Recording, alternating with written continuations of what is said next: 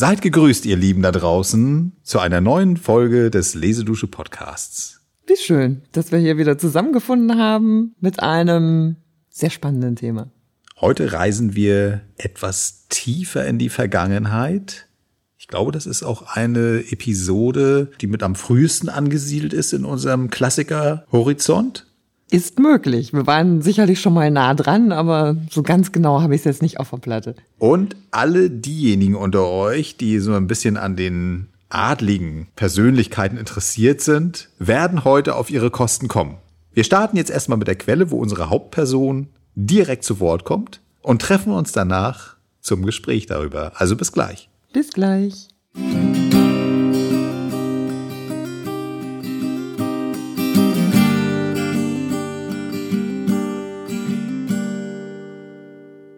Meine Schicksale aber können sie nur durch fremde Berichte erfahren haben, die doch niemals zuverlässig sind. Denn oft werden sie entweder durch übelgesinnte oder auch übel unterrichtete Leute gegeben, und weder Bosheit noch Unwissenheit sind wahrhaft. Darum, denke ich, wird es Ihnen nicht unangenehm sein, diese Geschichte von einer Person zu erhalten, die am besten unterrichtet ist und die zugleich das größte Interesse hat an der Wahrheit der Darstellung.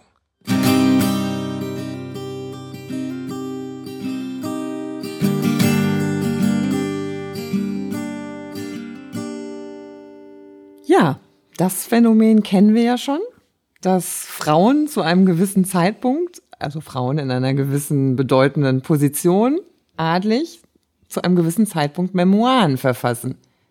Na, mit wem haben wir es denn hier zu tun, Dirk? Ja, wir haben es zu tun mit Marguerite von Valois. Das ist der praktisch der offizielle Name, der schon einen Hinweis gibt auf die Herkunft. Valois ist eine französische Dynastie, die die Könige gestellt hat im späten Mittelalter bis in die frühe Neuzeit. Und sie stammt aus einem der jüngeren Zweige und lebte 1553 bis 1615. Also für alle diejenigen unter euch, die ein solides historisches Fachwissen haben, wir befinden uns im Reformationszeitalter. Mhm. Übergang von Renaissance zu Barock, also das ist alles so ein bisschen fließend. Und aber auch die Zeit blutiger Auseinandersetzungen. Ja. Es geht in Europa um der große Konflikt zwischen dem alten Glauben, also den Katholiken, und den neueren Richtungen, die unter Protestanten zusammengefasst werden. Da gibt es verschiedene Spielarten. Und hier in Frankreich, wo wir uns befinden, kocht dieser Konflikt hoch, so ab 1560, zwischen den Katholiken und den Hugenotten. So werden sie in Frankreich mhm. genannt. Mhm. Und da gibt es äh, sehr bald Kämpfe. Und unsere Protagonistin ist Zeugin eines der wohl grausamsten Höhepunkte dieses Konflikts. Das ist richtig. Aber bevor wir dahin kommen, möchte ich noch ganz kurz etwas sagen zu dieser Quelle, die wir eben hörten. Diese Memoiren, du hattest es ja schon gesagt, entstehen zu einem ganz bestimmten Zeitpunkt oder in einem bestimmten Zeitraum in den 1590er Jahren. Mhm. Und da ist unsere Margarete auch Margot genannt. Zu diesem Spitznamen kommen wir später. Ja, im Exil, muss man sagen. Ist zwar Königin von Frankreich, aber sie ist abgeschoben. Sie ist, äh, genau, sie ist Königin von Frankreich und immer noch im Exil. Also zu dem Zeitpunkt, als sie ihre Memoiren beginnt, bereits acht Jahre. Oh ja. Und zweiter wichtiger Punkt, sie reagiert mit diesen Memoiren auf eine andere Schrift. Die hattest du auch noch mal dir genauer angeschaut? Ja, es ist äh, einem gewissen Brantôme zugeordnet. Und der war im Prinzip ein Renaissance-Schriftsteller, der auch gerne die Lebensläufe der Adligen, auch die sich das wünschten, waren häufig Auftragsarbeiten, verfasste. Und so auch die Vita der Marguerite de Valois. Und da äh, stellte sie fest, dass er A, extrem äh, voll des Lobes war, was sie sehr erfreute. Mhm. Auf der anderen Seite hatte sie aber auch einigen Korrekturbedarf und in diesem Sinne startete sie die Memoiren. Es war eigentlich eine Textsammlung, die sie ihm zukommen lassen wollte zur Überarbeitung seines Diskurses über sie. Ja, lass uns doch mal kurz reinhören, was er denn so geschrieben hat. Das klingt ja für mich ja sehr spannend, dass er, es hört sich ja so an, als ob er geschleimt hat. Lass uns mal eine von den Stellen anhören, bitte. Okay.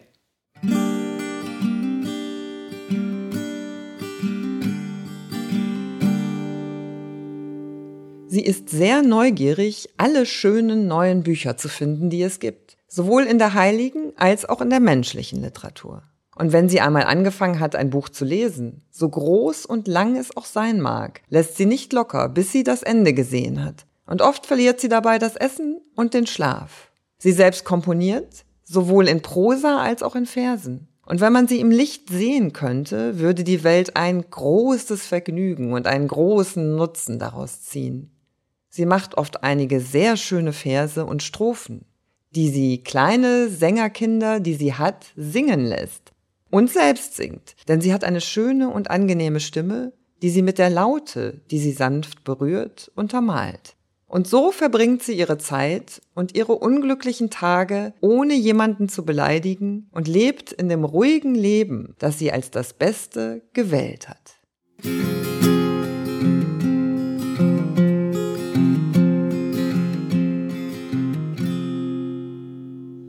Ja, also da merkt man schon, äh, er ist ein guter Höfling offensichtlich auch, der ist in diesen Kreisen, bewegt sich da sehr sicher und weiß, was er zu schreiben hat. Damit er dann höchstwahrscheinlich ja auch irgendwie belohnt wird davor. Absolut. Dafür. Also er, ich glaube, er verwendet die richtigen Worte, die richtigen Bilder und macht aus ihr eine kulturbeflissene, wunderschöne, intelligente, diplomatisch schlau agierende Person.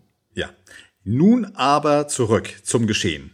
Da schauen wir uns das mal näher an. Du hast ja schon angedeutet, dass sie in diesen Memoiren einen Zeitraum beschreibt, der auch sehr, sehr blutig ist. Das haben wir auch als Überschrift gewählt. Es geht um diese berühmt-berüchtigte Bartholomäusnacht mhm. 1572, genauer gesagt die Nacht vom 23. auf den 24. August 1572. Ja, und da gehört sie zu den wenigen Augenzeugen, die wirklich dabei waren, die es nicht irgendwie vom Hörensagen von Dritten erfahren haben, sondern sie war mittendrin im Geschehen. Und ähm, ja, bevor wir darauf eingehen, kurz nochmal, damit wir unsere lieben genau. Hörerinnen und Hörer mitten im reinholen, was, was ist da eigentlich los? Wir haben schon gesagt, es gibt diesen konfessionellen Konflikt zwischen den Katholiken und den Hugenotten.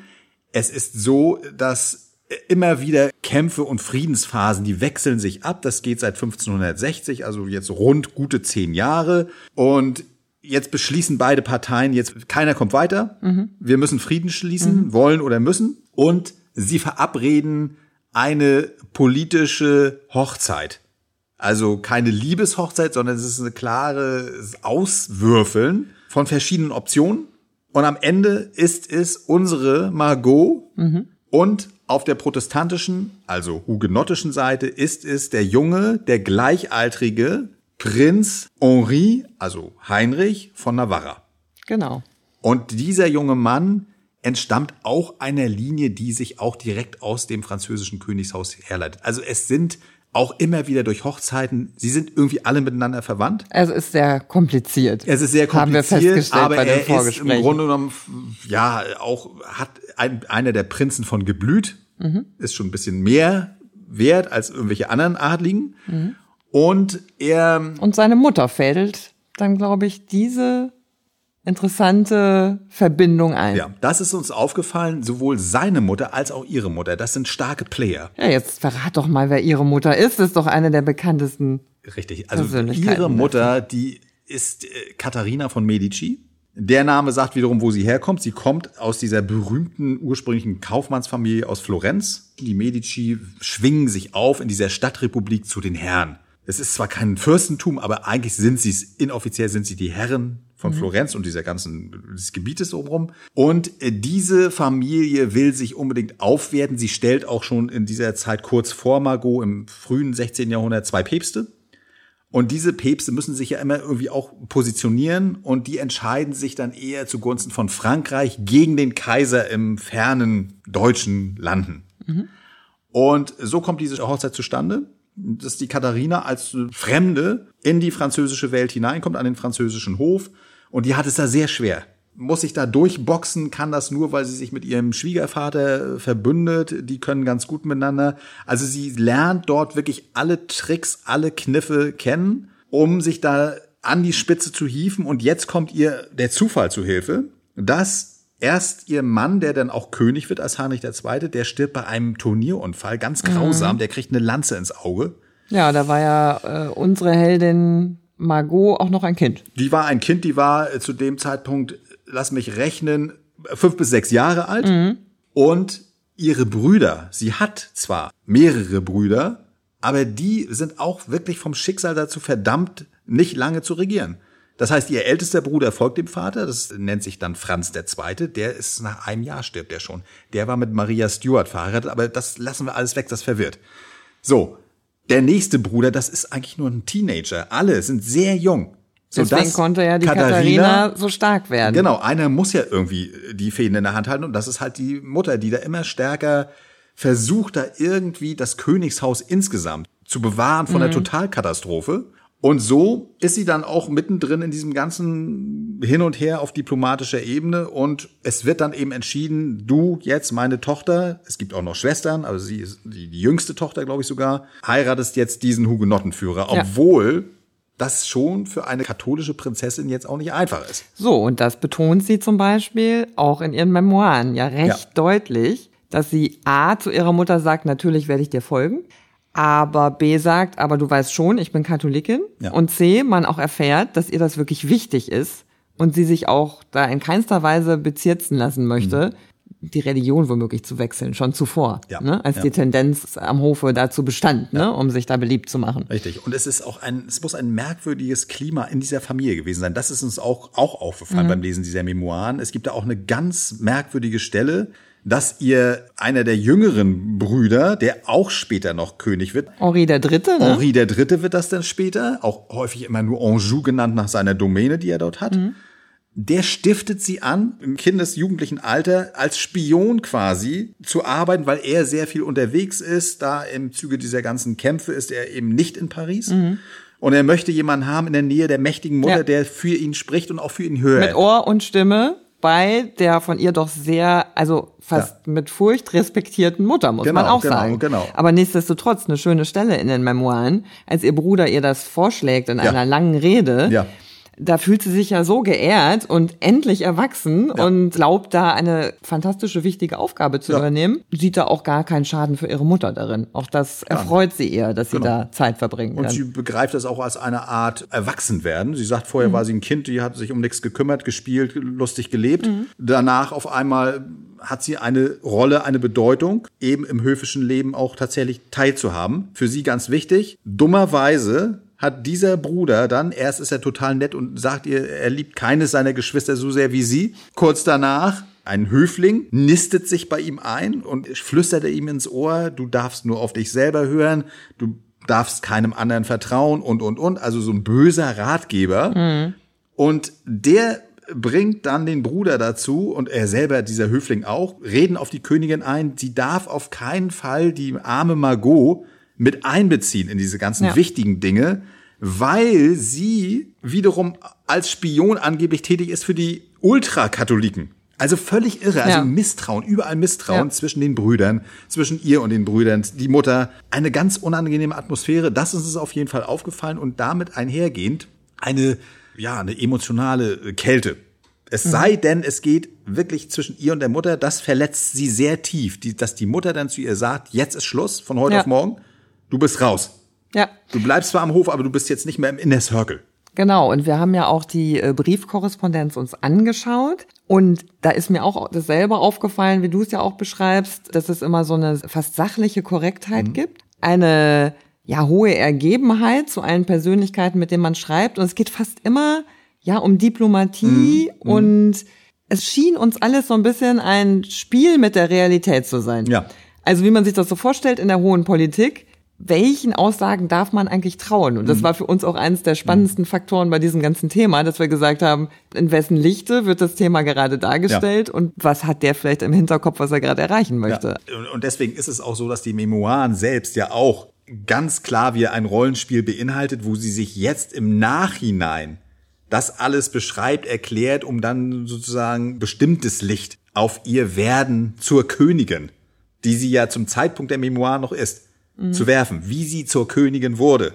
Absolut. Mit welchen Eigenschaften. Das ist also ja. auch natürlich eine Verzerrung, wenn man so will. Aber zurück zum Geschehen. Also im Prinzip ist sie dann in dieser Zeit kurz vor 1572, also in diesem Hochzeitsjahr, da sind wir jetzt angelangt, weiß sie schon, wie der Hase läuft. Sie ist Spielball. Es werden auch verschiedene andere Hochzeitspläne diskutiert mit dem König von Portugal, mit den äh, Spanien, der will sie nicht. Also sie merkt sehr schnell, sie ist ein Spielball, sie hat sich da reinzufügen. Sie kann jetzt nicht einfach sagen, ich brenne jetzt mit irgendeinem durch. Ja, kriegt auch, eine, kriegt auch eine wahnsinnige Mitgift und soll im Gegenzuge auf ihr Erbe verzichten Ja. und solche Geschichten. Genau, also die genau. verkauft da schon komplett ihr So, und, äh, Leben. Und ne, jetzt diesem bleibt es ja auch sehr kompliziert. Das kann man sich heute gar nicht mehr vorstellen. Wird jetzt, was weiß ich, wochenlang verhandelt, wie diese Hochzeit stattfinden soll. Weil sie bleibt ja Katholikin.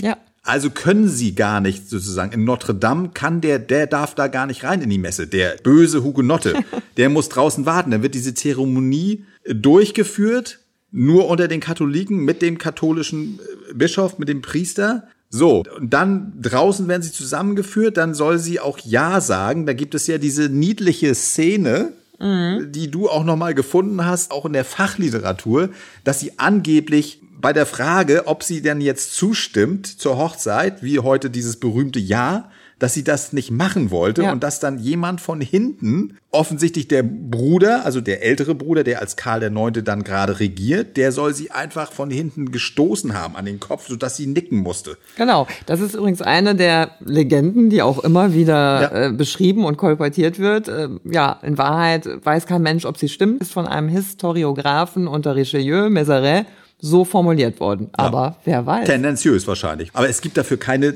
zeitgenössische Stimme. Haben wir jedenfalls nicht gefunden. Und das alles passiert am 18. August. Und dann gibt es natürlich die großen Feierlichkeiten. Und zu diesen Feierlichkeiten sind in Paris, klar, alle dabei, aber auch die Hugenotten, alle Führer sind eingeladen. Insbesondere der wichtigste Anführer ist der Admiral Coligny, der dort das Militärische alles leitet und sehr, sehr erfahren ist. Alle werden eingeladen, verteilen sich in der ganzen Stadt und dann das Gefolge, also auch viele Soldaten natürlich, die da in der Stadt sind. Man muss dazu sagen, dass die Hugenotten zu dem Zeitpunkt schon bestimmte Orte für sich hatten in Frankreich, die sie dort einfach als Herrschaftsgebiet zugewiesen bekommen haben im Zuge dieser ganzen Verhandlungen. Aber Paris ist nach wie vor ein totales Bollwerk oder ein Bastion der Katholiken. Die ganze Stadt traditionell, alles, auch die Universität spielt da eine Rolle. Also dieses, da gibt's natürlich auch Protestanten, einzelne Haushalte, Kaufleute, Händler, Bürger, würde man sagen heute, die dazu tendieren. Aber die Menge, die große Masse, die Bevölkerung, die ist nach wie vor treu dem alten Glauben ergeben. Das ist ganz wichtig für das weitere Geschehen, dass es da ein Übergewicht gibt. Feierlichkeiten, großes Fest, es wird geschwelgt, gefeiert und das geht tagelang geht das. Und dann passiert Folgendes, dass einer, den haben wir noch gar nicht erwähnt, den Herzog von Guise, das ist der Erzbösewicht in diesem ganzen Vorgang. Die Guises sind Lothringer, kommen also vom Rand eher, das, aber haben sich zu Ultras aufgeschwungen, zu den Gegnern dieser Hugenotten. Eine der wichtigsten Familien, auch eine alte Adelsfamilie. Der Ältere ist gestorben schon frühzeitig 1562. Die Söhne wollen Rache. Und einer von denen ist auch schon mit Margot, die kannten sich, ob die da was hatten oder nicht, wissen wir alle nicht genau. Gibt so ein Gerücht immer. Ja, und, Und- der ist aber jetzt raus aus dem Spiel genommen worden durch raus. diese Hochzeit. Genau, der hatte sehr großen Einfluss oder auch sein Vater hatte großen Einfluss am Anfang, als die noch klein waren, diese Söhne, als Katharina angefangen hat als Regentin, aber die hat ihn immer mehr rausgedrängt. Also hat er noch eine Rechnung offen, ist aber auch dabei bei den Feierlichkeiten, ist immer klar. noch auch in der Nähe des Hofes, wenn auch nicht mehr so wichtig. So, und jetzt passiert Folgendes, dass am 22. August gibt es auf einmal so einen Mordversuch an diesem Coligny, der, ich sage es schon mit dem Versuch, er scheitert. Ja. Ja, aus dem Fenster wird auf ihn geschossen, als er durch so eine Gasse durchgeht und angeblich soll er sich den Schnürsenkel nachgezogen haben oder irgendwas auf der Straße aufgehoben. Schuss geht nur in den Arm. Er wird verletzt, flieht aber auch nicht. Komischerweise bleibt er da. Also Aber die Stimmung kippt natürlich. Die Stimmung kippt. Weil man jetzt die Befürchtung hat, es könnte eine Verschwörung geben. Genau, so das ist das genau, genau. Und die Hugenotten glauben das, die ganze Hochzeit nur eine Falle ist, um die alle zusammen zu haben. Mhm. Man weiß es nicht genau, aber sie werden sehr nervös, wollen Rache. Gehen dann auch zum Hof und sagen, wir wollen jetzt genug tun, da muss irgendwas passieren, die Mörder müssen bestraft werden. Oder dieser Versuch, wer auch dahinter steckt, das muss untersucht werden. Und die Katholiken haben fürchterliche Angst, genau das Gleiche. Dass die Hugenotten, alle diese Soldaten, die da, dass die äh, zurückschlagen, sagen, jetzt Rache. Das ist so wirklich so ein typisches psychologisches Mhm. Ding. So, wenn wir nicht als Erste losschlagen, macht's der andere. Genauso, so eine Ja, Konstellation. ja, und so sind die alle äh, voll auf Losschlagen Ja. dann plötzlich abonniert. Also Genau. Und jetzt landet das, der Einzige, der das irgendwie steuern kann, ist der königliche Hof. Also Katharina vor allem, die Mutter mit dem noch sehr jungen König. Und die beraten sich alle und sind sehr gestresst offensichtlich, weil sie wirklich denken, die Hugenotten schlagen jetzt zu. Wir müssen in der Stadt, die Bürgerwehr, die werden alle aktiviert. Es werden vorsichtshalber irgendwelche Schiffe von, von der Seine entfernt, dass da die Fluchtwege gekappt werden, die Tore werden verschlossen. Und dann wird der Auftrag gegeben, die Anführer, die soll man entweder verhaften, wegschließen oder töten. Mhm. Aber wirklich nur die wichtigsten. Ja, aber hätte man schon ahnen können, dass das natürlich auch eine Kriegserklärung schon ist. Ja, bereits. genau, genau. Also auf jeden Fall äh, geben sie zumindest ihr Okay, würde man heute sagen, dass es da irgendein Durchgreifen gibt, so eine Polizeiaktion. Sagen wir es mal so. Ja. So, und das nutzt der Gies wieder für sich, um das endgültig klar zu machen und schickt so eine gedungene Söldnertruppe hin zu dem armen, äh, verwundeten Admiral. Der wird umgebracht. Wir sind in der Nacht vom 23. auf den 24. schon. Der wird auf die Straße geworfen und dann soll irgendjemand gerufen haben, ob es der Gies ist oder nicht. Es äh, passiert im Auftrag im Namen des Königs. Und dieser verhängnisvolle Ausruf, angeblich, man weiß, es ist, ja. ist schwer zu rekonstruieren, führt zu einer Entladung einer Gewaltwelle in der Stadt, die tagelang dauert. Also auf einmal stürmen irgendwie alle aus allen möglichen Häusern. Es verselbstständigt sich das Ganze. Mhm. Das ist so gruselig. Es werden dann auch die Kirchenglocken geläutet morgens. Das ist, deswegen heißt es auch Bartholomäusnacht. Es ist der Tag des Heiligen, der 24. Mhm. August. Und in dieser Nacht geht das eben los, das ganze ja. Gemetzel. Ja. Und es muss ganz grauenhaft gewesen sein. Es muss man auch wieder genau hinhören und hinschauen, weil ja. man gleich versteht, unter der Hand war ja. schon bei allen das Gefühl, wir wollen das alles gar nicht. Die Heirat findet statt. Und als hätte man darauf gewartet einen Freifahrtschein zu bekommen, um ja. jetzt die Feinde in Anführungsstrichen wieder aus der Stadt zu vertreiben, ja. beginnt da dieses, ja, man, unvorstellbare Gemetzel. Genau. Und unsere Margot ist insofern mittendrin, wir hatten es schon angedeutet, dass das nicht irgendwo passiert, also irgendwo in irgendwelchen Straßen, sondern es passiert auch im Louvre. Mhm. Also direkt in der königlichen Residenz, in der Nacht. Und da lassen wir sie doch mal direkt zu Wort kommen.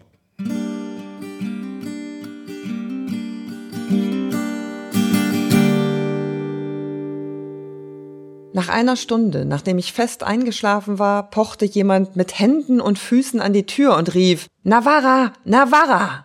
Meine Amme meinte, es sei der König, mein Gemahl, und lief schnell hinzu, ihm die Türe zu öffnen. Es war ein Edelmann namens Tejon, der von einem Degenstoß über den Ellbogen und von einer Hellebade in den Arm verwundet war. Er drängte sich mit vier Häschern, die ihn verfolgten, in mein Zimmer und warf sich auf mein Bett, um sich zu retten. Da ich alle diese Menschen sah, die sich über mich herwarfen, flüchtete ich in den Gang hinter meinem Bette, er aber mir nach, indem er sich fest an mich klammerte. Ich kannte den Mann gar nicht und wusste nicht, ob er in der Absicht gekommen war, mir Leides zu tun oder ob die Häscher ihm oder mir etwas tun wollten. Wir schrien beide und waren einer so erschrocken als der andere. Gott gab es, dass Herr von Norsay, Hauptmann von der Garde, dazukommen musste. Er konnte sich des Lachens nicht erwehren, als er mich in diesem Zustand erblickte, obgleich er mich bedauern musste. Er schimpfte auf die Häscher wegen ihrer Unschicklichkeit, jagte sie hinaus und überließ mir das Leben des armen Menschen, der mich immer noch festhielt. Ich ließ ihn in mein Kabinett bringen und seine Wunden verbinden. Hier blieb er bis zu seiner völligen Heilung. Während ich ein anderes Hemd anzog, weil er mich ganz blutig gemacht hatte, erzählte mir Herr von Nancy, was eben vorging und versicherte mir, der König, mein Gemahl, wäre in dem Zimmer des Königs, wo ihm nichts Leides geschähe. Darauf ließ er mich einen Schlafrock überwerfen und führte mich in das Zimmer meiner Schwester, der Herzogin von Lothringen. Mehr tot als lebend kam ich dorthin. Indem ich in den Vorsaal trat, dessen Türen ganz offen standen, ward ein Edelmann namens Bours der sich vor den Häschern retten wollte, nur drei Schritte von mir von einer Hellebade durchstoßen.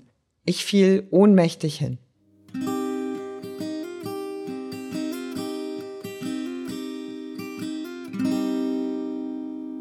Ja, also äh, abgesehen von dem, was sie da beschreibt, noch mal kurz auf diese Memoiren, wie sie geschrieben mhm. sind. Das ist natürlich schon interessant, ne? Wir haben schon gestaunt, dass in diesem Gemach der Königin ständig unglaublich viele Männer stehen können. Ja. Also zu Beginn, ja. bevor diese Szene stattfindet, war ja noch ihr Gemahl mit im Zimmer. Und da waren 40 Leute um ihn rum, um ihn zu beschützen als, als natürlich. Leibwache. Als Leibwache. Und so beginnen die da ihre Nachtruhe. Und das wird nicht mal irgendwie nee. kommentiert im Grunde. Nee, als wäre das eine Selbstverständlichkeit, genauso wie jetzt dieser Übergriff das erscheint einem ja irgendwie fast. Das ist surreal, ne? Ja, das ist wirklich, danke das für ist das wirklich, Wort. Genau, es ist, äh, ging mir genauso, also auch, ich meine, sie ist 19, ihr Mann auch, beide 19 und dann äh, irgendwie völlig abgeklärt, auch wie sie es beschreibt, dass da irgendwie eine halbtoter in ihr Bett fällt. Äh, Das geht ja danach noch weiter, dann beschützt sie auch noch andere. Das ist ja schon mal auch interessant, dass sie sagt, ich bitte jetzt persönlich um das Leben dieser Menschen, weil Mhm. es Menschen sind und nicht, das sind keine Katholiken oder Protestanten, sondern es sind einfach Menschen, die möchte ich beschützen, wenigstens die. Mhm. Ja. Dann bricht sie relativ schnell auch ab. Das Ganze, man versucht noch, das erzählt sie uns auch noch, dass der ihr lieber Mann ist ja in einer Art von Schutzhaft wird er genommen. Also er wird dann im Louvre in einem Zimmer abgeschirmt, damit er nicht auch noch umgebracht wird. Ja. Aber auch mit dem Zweck schon im Nachhinein nutzt man das, um ihn quasi noch Jahre später als Geisel zu Ja. behalten dort am Hofe und bis dann Margot ihm auch hilft, da rauszukommen. So. Und man versucht schon unmittelbar nach der Bartholomäusnacht kommt ihre Mutter, laut Memoiren wohlgemerkt, auf sie zu und fragt, ob denn auch alles in der Hochzeitsnacht so gelaufen ist, wie es laufen soll, oder ob es, wenn nicht, der frische Gemahl da irgendwas nicht Hingekriegt hat. hingekriegt hat, hätte man ja einen Grund, die Ehe sofort zu annullieren. Ja. Also da, da merkt man auch, dass das völlig politisch alles ist, also konstruiert. Und äh, das beschreibt sie aber auch ganz nüchtern. Ohne irgendeine Gefühlsregung schreibt sie das auf. Ja, das ist schon interessant. Auch eigentlich, das nun wieder wird sie befragt, das andere wird ja alles gar nicht gesagt. Also Ja. das kriegt man ja auch mit, Ja. dass sie im Grunde diese ganzen Szenen erlebt, zwar sehenden Auges, aber ohne zu wissen, was eigentlich genau Mhm. Ja. geschieht. Sie fragt sich ja jedes Mal wieder, ach, war es das jetzt? Oder wa- was ist hier jetzt gerade los? Sie wollen bewusst sie nicht einweihen, Ja. aber im Grunde wird sie auch äh, von ihrer Mutter, man könnte fast sagen, ja, dem, der Gefahr ausgeliefert, geopfert, Ja, ne? ja. Und da haben wir auch noch drüber gesprochen, dass dieser Zustand im Jahre 1572 ist 100 Jahre später undenkbar. Da hatten wir ja nochmal verglichen mit unserer Lieselotte, die dann eben ne, rund 100 Jahre später am Hofe Ludwigs des 14. ist. Also das ist undenkbar zu der Zeit dann, dass man da so irgendwie mit Dolch und Gift und was weiß ich da hantiert in den obersten Kreisen am Hofe, dass da ohne Rechtsgrundlage im Prinzip da einfach äh, entschieden wird. Das ist wirklich interessant, dass Ja. es denn so anders ist, die Welt, ne? Abgesehen von dem ganzen Fortschritt im Hofzeremoniell, das ist ja ein Riesenunterschied nachher. Klar, ne? was ja Aber- auch mehr Zeit in Anspruch nehmen sollte, um alle schön abzulenken Ja, natürlich, von natürlich, diesen ganzen genau. Und äh, Gewaltexzessen. Das ist ja auch eine Erziehungsmethode. Total. Und der, der Ludwig XIV. hat das ja wirklich perfekt geschafft, diese ganzen Adelsfamilien zu domestizieren, dass es da Genau. diese Fehde und dieses ganze Blutige, dass das da möglichst weg Ja. rauskommt. Und wenn, wenn gekämpft wird, dann unter seinem Kommando und auf Befehl des Königs und dann möglichst nach außen hin, nicht nach innen. Aber das fanden wir nochmal ganz interessant im Vergleich zu unseren adligen Damen, Absolut. die etwas später lebten, dass es da doch einen, einen großen, großen Unterschied gibt. der In dieser, Und auch mehr Redefreiheit, letztlich. ja. Also unserem Gefühl nach, weil Ja. Mhm. wir immer gedacht haben, Mensch, das ist doch merkwürdig Verhalten alles, Ja. auch in den Briefen, was man da rausfinden kann. Absolut. Ne? Und äh, diese Memoiren von unserer äh, Margot, übrigens, das habe ich fast vergessen, der Spitzname. Da gibt es ja die große Diskussion, ob dieser Spitzname erst später von Alexandre Dumas in seinem Roman über sie erfunden wurde oder eben nicht. Wir haben aber was gefunden in einem Fachbuch. Das ist tatsächlich schon in den 1560er Jahren, da ist unsere Margot noch ein Kind von rund zehn Jahren, gab es wohl ein Theaterstück, wo die königlichen Kinder als Chor aufgetreten sind. Es wurde auch gedruckt, dieses Stück, und da taucht der Name auf tatsächlich in der Ja. Beschreibung der Mitglieder des Chors. Also das ist tatsächlich wohl doch zeitgenössisch. Und ihre Memoiren erscheinen, das ist das Neue übrigens. Die sind dann mit dem ganzen Nachlass durchgeguckt worden, offensichtlich. Man ist sich nicht ganz sicher, weil die Memoiren sehr abrupt abbrechen im Jahr 1582. Geschrieben wird's dann 1594, im, also da beginnt es wohl im Exil. Man weiß nicht, ob das noch mehr war oder nicht, aber dieser Teil, den man gefunden hat im Nachlass, der wird dann schon 13 Jahre nach ihrem Tod publiziert. Und das war ganz neu, dass sowas, ein intimes Dokument aus der Königsfamilie, veröffentlicht wird. Ja, aber wahrscheinlich, weil es in irgendeiner Form auch sehr politisch korrekt war. Es war sehr politisch korrekt, genau. Wir wissen es am Ende des Tages, muss man auch sagen, ja, wir wissen es gar nicht, weil die Handschrift gar nicht mehr da ist. Steckte noch Ja. mehr drin. Das ist mit den Briefen im Übrigen genauso. Ja. Also ein Großteil dieser Briefe ist nicht im Original erhalten, sondern in Abschriften. Ja, ja. Also auch da kann natürlich, soweit Ja. ahnt man es, viel fingiert worden sein. Genau, und- Was uns da auch aufgefallen ist in dem Zuge, das haben wir uns ja immer gefragt, ja, es war eine politische Hochzeit, Mhm. aber ja, könnte da auch irgendwie eine Anziehung bestanden haben, Ja. weil man muss sagen, die Margot muss laut Zeitzeugenerzählungen eine wunderschöne, sehr attraktive Frau gewesen mhm. sein. Und ja, der Henri muss auch ein ganz gut aussehender ja. Kerl gewesen sein. Und das kann man auch nicht herausfinden. Wir haben gesagt, bei den Memoiren ist es irgendwie klar. Mhm. Weil zu der Zeit, als sie im Exil war, da war ja auch gerade Henri wieder dabei, die Ehe zu annullieren. Auch ja. ein Riesenthema, gehen wir jetzt nicht in Details drauf ein, würde zu lange dauern. Aber im Grunde gipfelte ihre Beziehung ja in einer Annullierung der Ehe. Mhm. Und das fing da an, wo sie die Memoiren anfing zu schreiben. Und da hat sie natürlich jetzt nicht Bezug genommen ja. auf eine mögliche Liebe. Sie kommt aber dann doch, und damit sind wir auch fast am Ende unseres Podcasts zu Margot. Sie kommt zur Ruhe. Das ist es schon. Es ist ja sehr unruhig, ihre jungen Jahre. Also auch dieses Exil, das hört sich erstmal böse an, aber sie kann da doch offensichtlich ganz gut leben. Sie, sie beschäftigt sich auch mit Literatur, hat ihre Kreise, ihre Höflinge um sich herum, die ja dann auch gerne sie besuchen, ihr da irgendwas vortragen. Sie selbst schreibt Gedichte da hat Ulrike einen Auszug, das sind sehr lange Texte, muss mhm. man sagen. Ulrike hat sich die Mühe gemacht, einen ganz schönen Teil herauszunehmen, den einmal auf Französisch zu lesen und dann direkt zu übertragen auf Deutsch. Genau, um auch mal, das war so ein bisschen mein Anreiz bei der Sache auch, der Emotion ein wenig mehr Raum zu geben. Und auch wenn sie da nicht über ihren Mann spricht, sondern ja, musterhaft über eine Liebe zu einem Menschen, der gestorben ist, äh, ist das doch ganz schön, mal ja. da Und ich finde, das ist ein ganz toller Abschluss, dass wir uns das mal anhören. Danken für eure Aufmerksamkeit. Wünschen euch jetzt noch viel Freude mit der Poesie. Tschüss.